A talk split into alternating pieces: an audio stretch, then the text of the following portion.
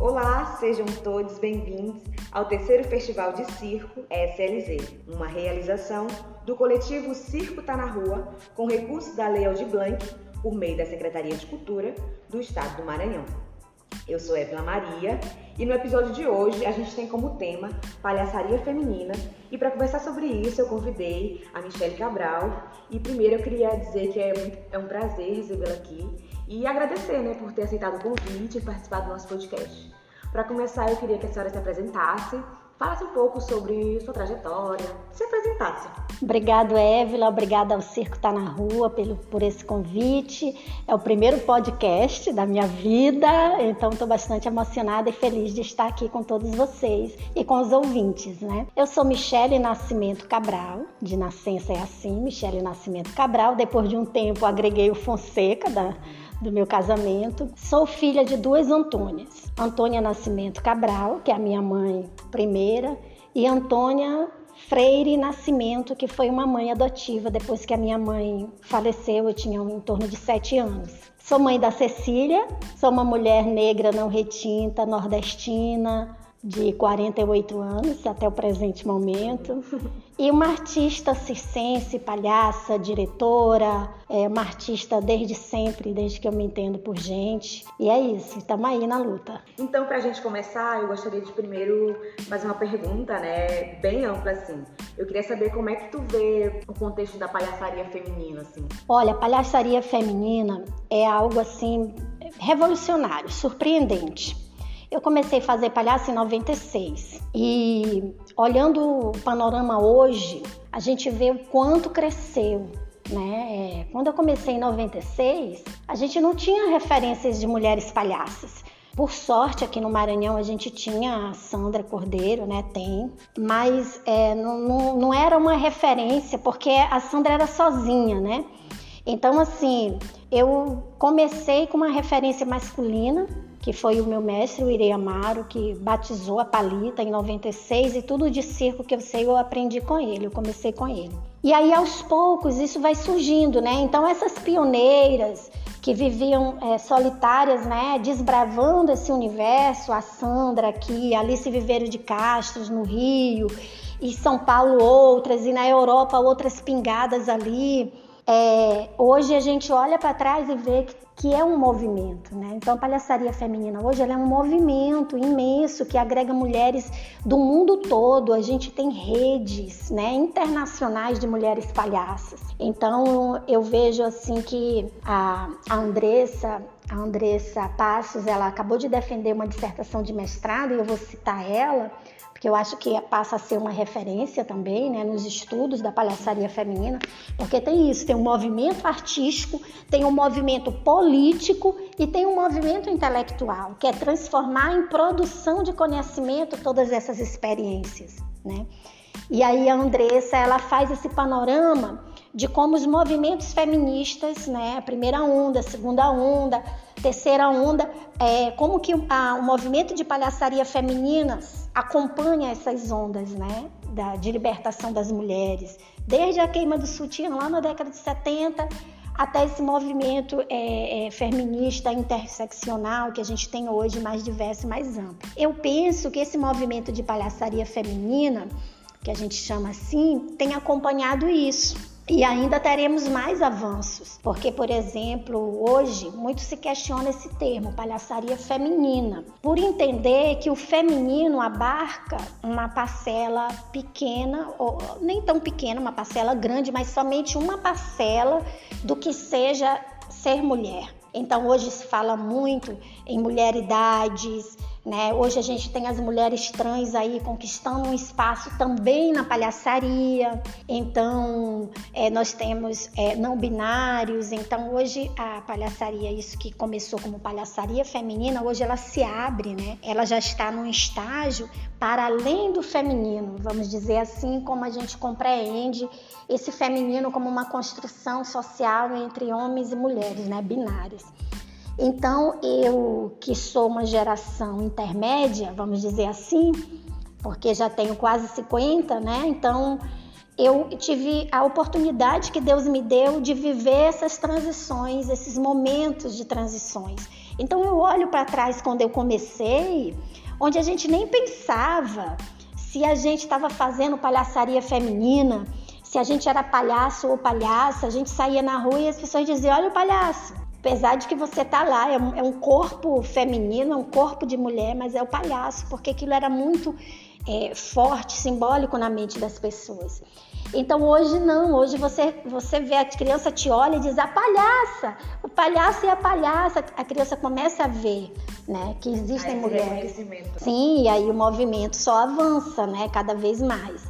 Então, acho que é um movimento lindo com o qual me identifico muito. Estou sempre me renovando, me questionando, e isso tem ganhado não só os circos, os teatros e a rua, mas também agora a academia, né? o que é fundamental para que a gente possa pensar sobre essas práticas e esses fazeres. Interessante ouvir tu falando tudo isso, né? E a gente consegue visualizar essa cronologia que também faz, de como muitas coisas estão relacionadas, né? Tu meio que já falou também sobre quais foram tuas referências, né, para construção da tua palhaça, mas eu queria que tu falasse, agora pensando mais na atualidade, quem são tuas referências hoje em dia? Quem tu olha assim, ah, isso está contribuindo para a construção da minha palhaça, para a construção dos meus números, do meu trabalho mesmo. Queria que tu pudesse falar mais sobre tuas referências. Se quiser também pensar quem foram no passado, falou de Sandra Cordeiro, né, que também contribuiu, mas se quiser falar de outras pessoas também. É, sim, o Ire foi o meu mestre, né, que me iniciou. E as, as, pessoas sempre me perguntam referências e eu fico assim meio me sentindo na pressão, né? Porque eu assim, nossa, eu tenho que citar grandes nomes, porque tem muitas pessoas incríveis fazendo coisas incríveis. E por eu estar na academia, eu tenho que citar. Mas na verdade, eu diria que depois que eu iniciei com o Ire, no circo, tudo de circo, perna de pau, mágica, é, eu aprendia com ele. Mas depois que eu mergulhei nessa coisa de ser mulher palhaça, eu vou te dizer uma coisa assim que talvez muitos que me ouvirão dizem assim, ah, mas isso para mim não é uma referência, mas para mim é. A minha grande referência são as minhas mães, as minhas duas Antônias, sabe? Até hoje é impressionante como a história das minhas mães influencia o meu fazer artístico, não só na palhaçaria, mas em outros aspectos. Sabe, toda vez que eu trago coisas domésticas para dentro da minha cena, eu lembro da minha mãe. A minha mãe, e assim, nos pontos positivos e negativos, entendeu? A minha mãe adotiva, minha mãe Antônia número 2, ela era extremamente submissa a meu pai. E eu lembro da minha mãe passando o dia inteiro cozinhando coisas para agradar ele, e ele chegar da rua e dizer assim: essa comida tá com gosto de mijo. Na mesa, com toda a família ali, sabe? E a minha mãe simplesmente chorar e continuar comendo e a lágrima descendo. Então isso é muito forte para mim. Então eu sempre trago essas questões. A minha mãe sempre vem à minha memória. A minha primeira mãe, ela era prostituta. A gente, minha primeira infância, eu vivi num, num prostíbulo em São José de Ribamar, na Rua do Barbosa, lá no Cais do Porto. As pessoas pagavam ela com peixe, com camarão seco, com frango. E eu lembro das coisas da minha mãe, sabe? A minha mãe foi a primeira mulher a me dar bebida, me dar cerveja. Devia ter ali uns seis anos de idade sabe? E a minha mãe, eu via, eu vi um homem bater na cara da minha mãe, eu tava, ela estava comigo no colo, isso numa mesa de bar. Essas coisas estão nas minhas memórias. Então, sempre que eu estou fazendo algo artístico da palhaça, ou porque eu quero subverter e dizer não é assim, não seja assim, porque eu lembro da minha mãe e eu penso, eu não quero que isso seja assim comigo, ou porque eu lembro de coisas incríveis e maravilhosas que elas faziam, como por exemplo a minha mãe Antônia número 2, costurando até de madrugada, bordando lençóis para vender, para poder sustentar a gente. Porque o mesmo homem que reclamava da comida não bancava a família, né? Então, são as grandes referências, assim, muito presentes no meu trabalho. Artisticamente, claro, aí tem um monte de mulher maravilhosa. E aí eu gostaria de destacar uma referência também não convencional, que são os festivais de palhaçaria feminina. O Brasil está, é, não só no Brasil, na Europa também tem, mas o Brasil e América Latina é, estão produzindo muitos eventos, festivais, encontros. E quando você vai num encontro desse, você vê mulheres palhaças de tudo que é lugar e isso acaba te, te afetando, né? te influenciando artisticamente de alguma forma.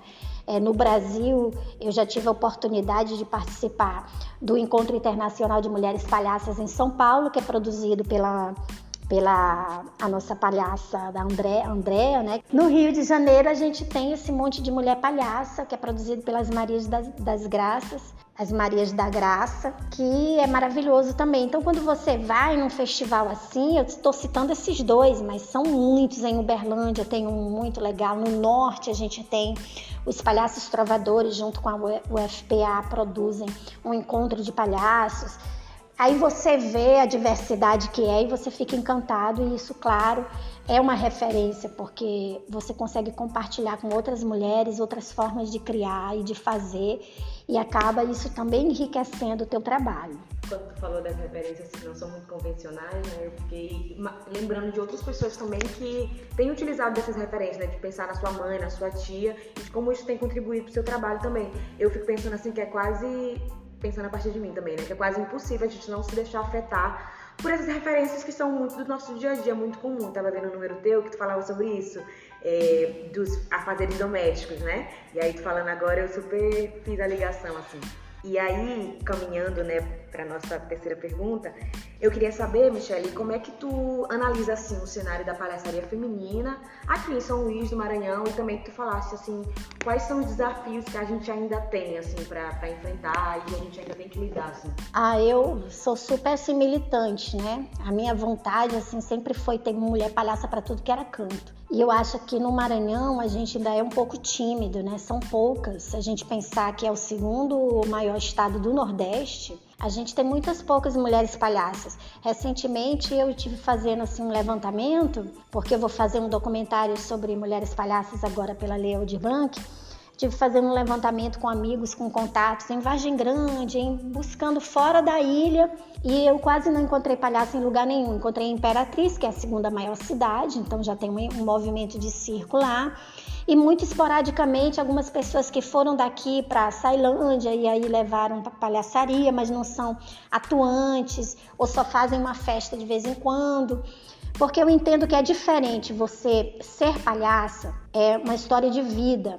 Não dá para ser palhaço só no dia que tem festa ou que tem um evento e aí eu me visto de palhaço e vou fazer um cachê, entende? Ser palhaço é ser palhaço sempre, é um processo de criação que nunca para. Você muda, o palhaço muda junto. Você fica um tempo sem fazer, você volta, parece que você não é, o palhaço não tá ali. Então é uma pesquisa contínua, né, ininterrupta. Então assim, nesse perfil de mulheres que fazem palhaço sempre, né, mesmo que buscam, que estão sempre estudando, querendo criar, fazendo espetáculos, números, a gente é muito poucas ainda. Em contrapartida, nós temos muito interesse. Um, antes da pandemia, acho que foi 2018, teve aqui a Nara, que é das Pan-Americanas, que, que é assim, uma, uma, das militâncias né, da palhaçaria feminina. A Nara teve aqui para fazer alguma coisa que eu não lembro.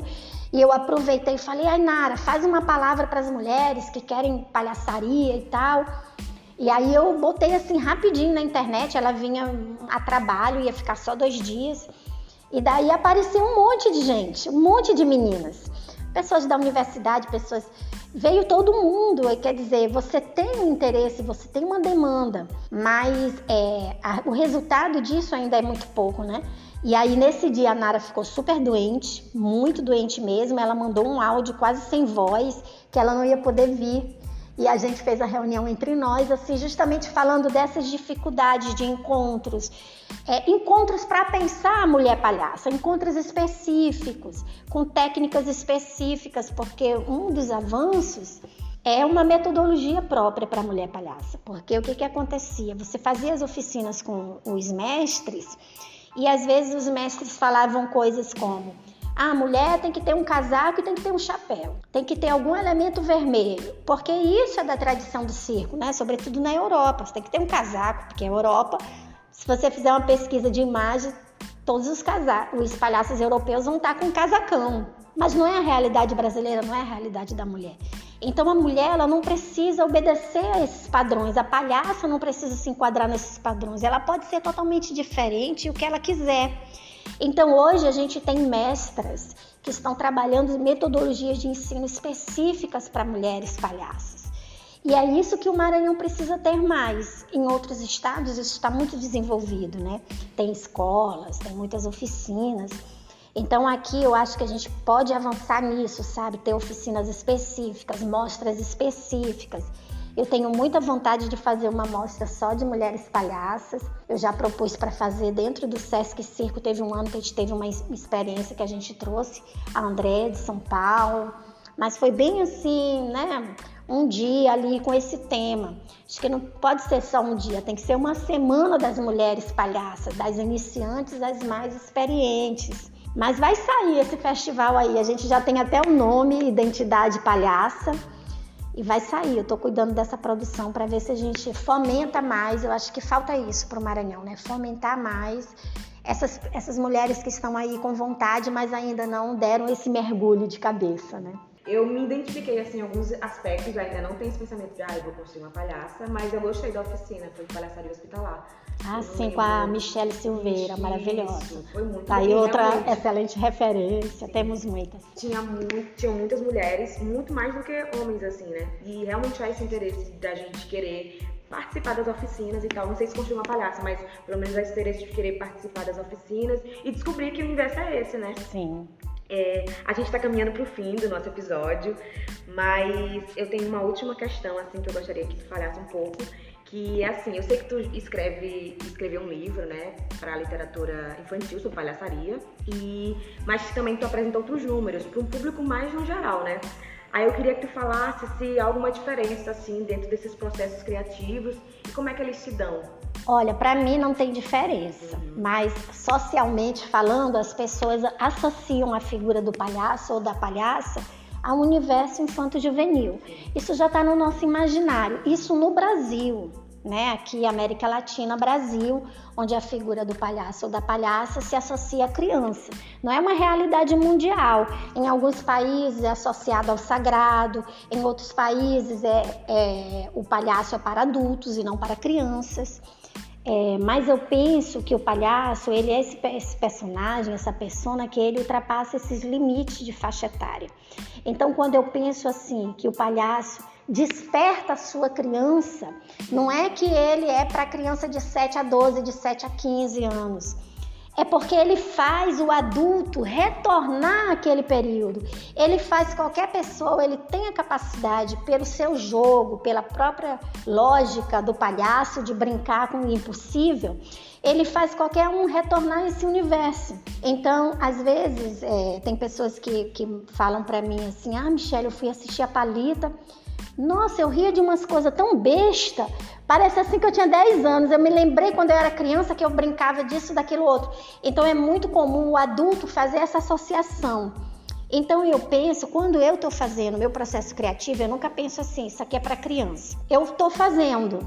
E aí, qualquer um vai se sentir criança. A criança vai entender e o adulto vai se igualar. Então, assim, é, tem muitos professores, mestres, que eles até se ofendem se disser que o palhaço é para criança, que eles acham que o palhaço ele é uma criança, né? E aí ele brinca com qualquer um, mas ele é tão universal que do, no, zeros a 90 você se sente criança. Eu costumo colocar nos meus projetos assim, que é, o espetáculo lá da palita é para criança de todas as idades. Que é isso, entendeu? Você retornar ao momento do jogo, porque quando a gente vai ficando adulto, a gente vai deixando de jogar e a criança joga naturalmente. Então ela é, tem uma identificação com o palhaço imediata. É brincar, é jogar. E o adulto ele tem que ter aquele tempo de perder o medo, relaxar, porque a gente diz que a criança tem medo de palhaço, mas quem tem medo mesmo é o adulto, né? Dele relaxar e Quantas vezes, nossa, eu tenho acho que de, de 96 para cá, então eu faço umas contas aí, quantos anos de palhaço que eu já perdi a conta. Mas de 96 para cá eu tenho todo tipo de experiência, que daria um, um podcast só contando as pessoas armadas e daqui a pouco o pai de família tá rindo e rolando no chão com a palita igual uma criança. Eu já aconteceu uma vez fazendo um cortejo de um homem é, com uma faca, com um facão, entrar na roda, bêbado, e apontar a faca, o facão para mim, meio assim assustado. e eu brincar com uma faca imaginária, puxar uma faca imaginária para ele, e ele com o facão e eu com a faca imaginária. Depois eu lentamente fui botando a minha faca imaginária no cinto aqui, né, fictício. Aí ele, eu estendi a mão para ele, aí ele botou a faca dele, o facão dele no, no calção e apertou a minha mão. Quer dizer, um homem adulto alcoolizado conseguiu jogar não me pergunte como que eu tive a frieza para fazer aquilo, porque a roda parou, todo mundo fez assim. E aí eu abracei ele assim, eu puxei ele, abracei e falei pro meu amigo, puxa o cortejo. E aí eu levei ele para fora da roda e os amigos pegaram, que tava bebendo. Nunca tinha visto um palhaço, mas ele jogou, ele jogou, ele entendeu, a palhaça desarmou e apertou a mão dele. Então, o, o palhaço ele tem essa mágica, sabe? De dar esse despertar de quando a gente era criança, de quando a gente brincava, de quando a gente não tinha medo de rir, de gargalhar, de rolar no chão. Eu subo em cima do espectador, no palita no trapézio, eu pego um pai de família, subo em cima, rolo, me agarro nas calças dele. Tem uns que caem, que não aguenta meu peso, né? Cai, a gente rola no chão. Eu tenho milhões de fotos e imagens eles se lavando de rir. E depois eles falam, rapaz, tá danada, né? Que eu nunca imaginei fazer um negócio desse. Então é para todas as idades, né? É para a criança que está dentro da gente, a criança que vai, que está adormecida, mas que com a, a palhaça essa criança acorda. É, a gente chegou ao fim do nosso podcast. Eu queria agradecer mais uma vez a presença da Michelle, dizer que foi muito prazeroso ter ouvido falando da tua história, né? realmente causa esse despertar e esse interesse. Eu espero que tenha causado em todo mundo que está ouvindo também. E é isso. Muito obrigada, Michelle. Obrigada a vocês e vida longa o circo tá na rua.